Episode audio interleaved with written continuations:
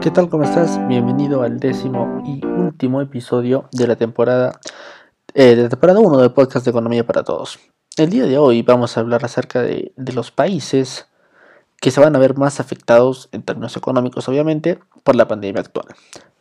Bueno, para empezar hay que recalcar que los países que vamos a mencionar en esta lista no están en un, no es, un ranking, por así decirlo. O sea, no es como que el primero que mencionaba va a ser el peor o el como que el menos peor, por así decirlo.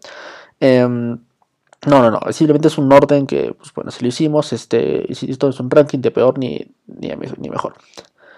Bueno, este, como todos sabemos, estamos entre una semana crisis en historia, ocasionada por, por la pandemia del virus. Eh, todavía hay incertidumbre, ¿no? O sea, y estos países como que todavía tienen algo de margen para ver para fin de años. Bueno, les queda el último trimestre del año para ver este mejorar un poco la situación. Y bueno, este vamos ya directamente con la lista.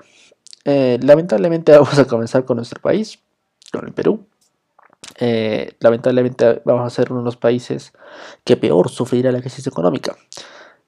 Es inevitablemente el manejo sanitario que, tuvo el gobierno de la pandemia, este, y los pésimos resultados que se han obtenido por varios factores, obviamente no todos culpa del gobierno, pero este, bueno, finalmente estos malos resultados pues van a hacer que Perú esté en esta lista.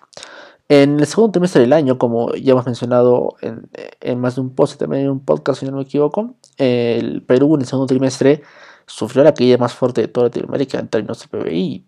Hemos traído un contundente 29%. Eso es algo muy, es muy serio. Bueno, sin embargo, este se espera que el tercer trimestre, cuyos resultados ya deben estar próximos a, conocerse, ya que ya ha terminado el, mes de septiembre, eh, ya deben estar publicándose esta semana. Em, bueno, eh, se espera de que este tercer trimestre y este cuarto, pues se pueda aliviar un poco y la caída no sea tan estrepitosa. Sin embargo, lo más probable es de que el Perú sea, este, pues, como les digo, uno de los países más afectados en términos económicos. La caída se estima que sea, pues, este, cercana al 10% o por ahí debe estar. Este, el Banco Mundial estimó que para Latinoamérica va a ser la caída un 7%, por, y bueno, se espera que el Perú caiga un poco más que la media latinoamericana. ¿Cuál es el, o sea, la principal causa de por qué el Perú está así, este, va a ser tan afectado? Bueno, eh, esto lo hemos tocado más una vez en, Economía para Todos y es la informalidad. Justamente en el episodio pasado lo hablamos de la informalidad y cómo esta es nociva para la economía. Y al final el Perú es, como toda Latinoamérica, eh, es una región altamente informal.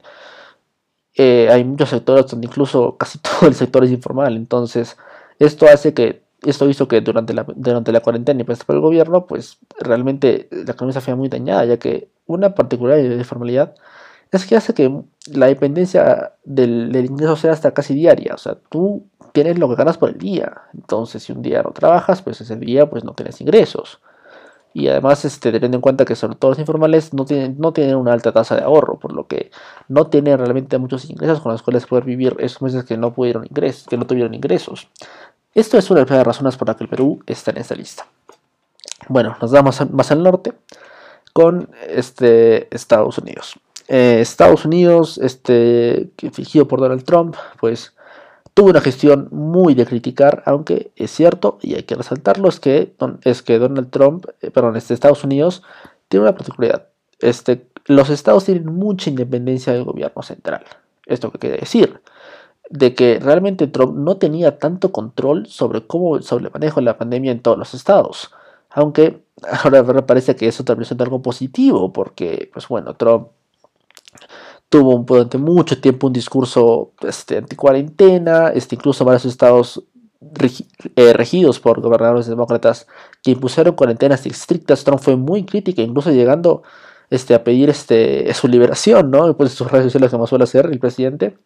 Entonces, bueno, al final, este, como vimos, una total eh, falta de sintonía entre el gobierno central, el gobierno este federal, ¿no? Y el, gobierno, los gobiernos de cada, de cada estado. Lo que de que hay estados que se lo han hecho muy bien y hay estados que lo han hecho muy mal. Este, Estados Unidos ya es en términos de, cantidad de los el, país que más tiene casos de COVID y bueno, eso inevitablemente también ha repercutido en la economía.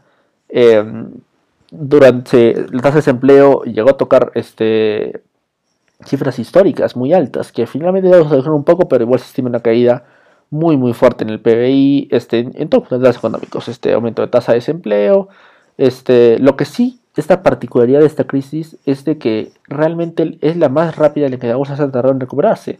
En marzo la bolsa tuvo una caída estrepitosa, pues como era de esperarse por la crisis, el inicio de la pandemia en Occidente. Sin embargo, rápidamente las bolsas volvieron a estar este, subiéndose. Bueno, acá es otro tema.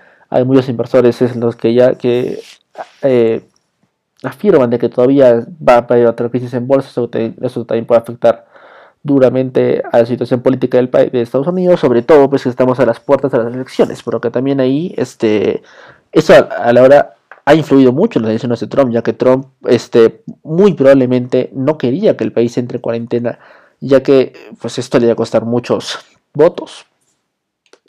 Bueno, en Europa eh, la media realmente se ha manejado bien. Eh, si bien es cierto, pues en febrero eh, Europa se convirtió en el epicentro, sobre todo países como Italia este, se volvieron el epicentro, sin embargo, la cosa se ha mejorado. Pero hay un país que realmente no ha tenido un buen manejo de la situación, tanto en términos sanitarios como sobre todo en términos económicos. Y estamos hablando nada más y nada menos que España.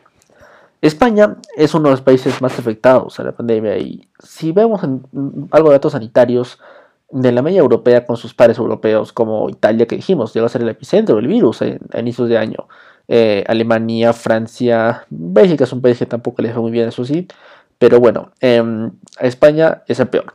Y en términos económicos, nada más probable es que también lo sea. España no está atrasando muy buen momento eh, antes de la pandemia eso también va a influir en los, resultados de este año. Actualmente está el, gobierno es conformado por este, una coalición de izquierda este, y bueno, han tenido este, decisiones en materia sanitaria y también económica, pues de mucha, causa mucha controversia y mucha crítica justificada, hay que decirlo. España ya en la crisis pasada del 2008 junto a Grecia fue el peor, el peor afectado y hoy día la historia se vuelve a repetir en, el país hispano.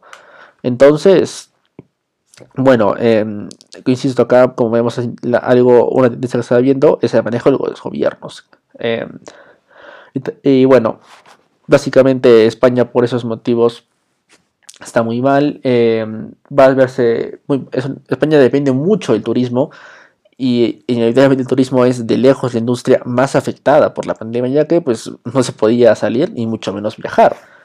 También por eso es de que muchos este, argumentan que el gobierno español trataba de incentivar, ver, este, no ponía medidas administrativas porque quería rápidamente revivir el turismo, pero realmente no lo pensaron muy bien. ¿Por qué?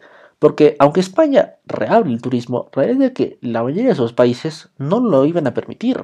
Entonces los ciudadanos no tenían incentivos para salir de su país, ya que sus gobiernos no se lo permitían. Entonces al final era, daba igual si España haya puesto medidas no muy fuertes, porque igual el turismo cayó estrepitosamente.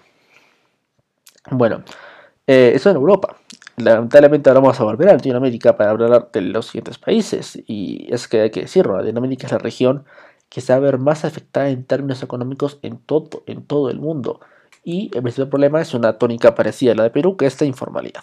Vamos con Brasil.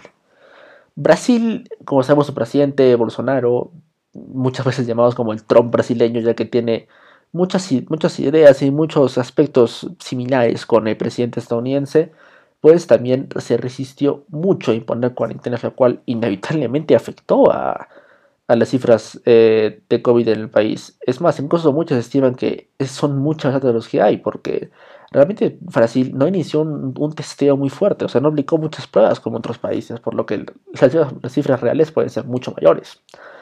Brasil, este, hace años, ya una década, podemos decir, se esperaba que sea, eh, que pudiera ser ya una economía de primer mundo para, eh, para años cercanos de 2030. Sin embargo, pues no solo nos acercó, sino que se alejó. La crisis que vivió política, ¿no? Ahí fue, acá inició el escándalo de Obredech, este, lastró al país. Este, también es cierto que Brasil no supo diversificar su economía y sigue siendo altamente dependiente de las exportaciones de materia prima. Esto lo hace muy susceptible a las crisis y bueno, es, lo que va a pasar, evidentemente. La, en Brasil es un país con mucha población y la pobreza eh, pues va, va, a aumentar mucho más que la media en todo el mundo, por lo que a ser datos muy negativos. Y bueno, para ir terminando, el último país de que vamos a hablar, lamentablemente también es latinoamericano, y insisto, eso tiene todo sentido del mundo, ya que, eh, ya que este, Latinoamérica es la región más afectada por el COVID, y es la Argentina. Sé que muchos este, se extrañan que no hayamos ya mencionado a Argentina antes en esta lista, pero aquí está. Y bueno, qué decir de Argentina. Ya estaban en una crisis antes de la pandemia y pues bueno, la pandemia no ha hecho nada más que agravar la situación. Realmente eh, Alberto Fernández, el nuevo presidente de Argentina, se enfrentó a una situación muy dura, ya que a los pocos meses de haber asumido el cargo se tienen que enfrentar a esta pandemia. Eh, y bueno, el, el, si dijimos que Argentina ya estaba en crisis, esto va a empeorar, como, como como afirmamos. Eh, a inicios de la pandemia parecía que Argentina en, en, temas enteros lo había hecho muy bien, estaba teniendo buenas cifras, pero las últimas semanas se han disparado, se han disparado.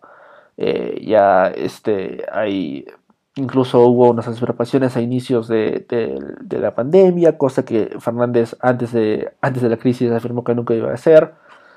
Y hay que decir las cosas claras, las cosas no pitan nada bien para el país en términos económicos, insisto, si ya estás en una crisis eh, económica y llega la pandemia, pues es como que el golpe de knockout, por así decirlo.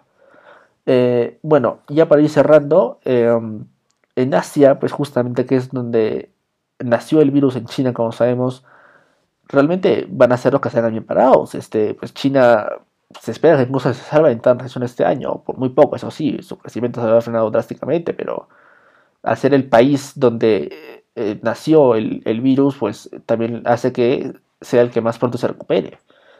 Eh, países como Taiwán, que Taiwán realmente es un ejemplo de cómo se ha manejado la pandemia, yo les, los invito a que investiguen sobre cómo lo bien que Taiwán lo ha hecho. Entonces muchos, muchos tratan de decir, si Taiwán lo hizo tan bien, pues ¿por qué no se dan noticias? Hay temas políticos, de que Taiwán es enemigo político de China. Este, Taiwán bueno, es para, que, es para todo un video, un podcast, un post para hacer sobre el, caso de Taiwán. Eso es darle en cuenta, ¿ya? Pero bueno, el punto es que por temas políticos no se difunde mucho lo de Taiwán. También veces como Corea del Sur, como Japón, lo hicieron bien. En Asia podemos decir que India probablemente sea uno de los países más afectados. India también tiene una economía muy informal y bueno, la verdad es que por su alta población, pues India puede ser un caso algo parecido al chino en términos de que logra tener un crecimiento más por esa población que por otras cosas. Incluso se espera que China para 2050, perdón, que la India sea ya una de las economías más grandes del mundo, todo top 5 en términos de PIB. Entonces, bueno, esos son los países que van a más afectados. Recapitulamos, en Latinoamérica tenemos a Perú, Brasil, Argentina y hay más que realmente pueden entrar en este, en este ranking. Bueno, ya Venezuela casi lo contamos porque es que ya Venezuela es un caso muy, muy especial, muy, muy especial eh, y bueno, es muy triste también. Fuera de Latinoamérica, Estados Unidos y en, Europa definitivamente España. Y como decimos en Asia, realmente India, pero realmente Asia es un país que no, un, continente, perdón, que no está muy afectado. Y en África pasa algo, algo parecido, realmente no hay muchos países con muchos casos, eh, muchos casos en, bueno, en África todas las economías son emergentes, por ende, pues bueno, eh, no se espera tampoco un daño muy grande en el continente africano. Bueno, eso es todo por hoy. Como les decimos, hoy ya hemos cerrado la temporada 1, esos 10 episodios que hemos hecho. Vamos a trabajarnos una semana para ver, eh, evaluar los resultados de los podcasts, ver sus comentarios, sus este, reacciones, para poder este, seguir teniendo buen contenido sobre economía. Bueno, eso es todo por hoy. Espero que estén bien. Me despido.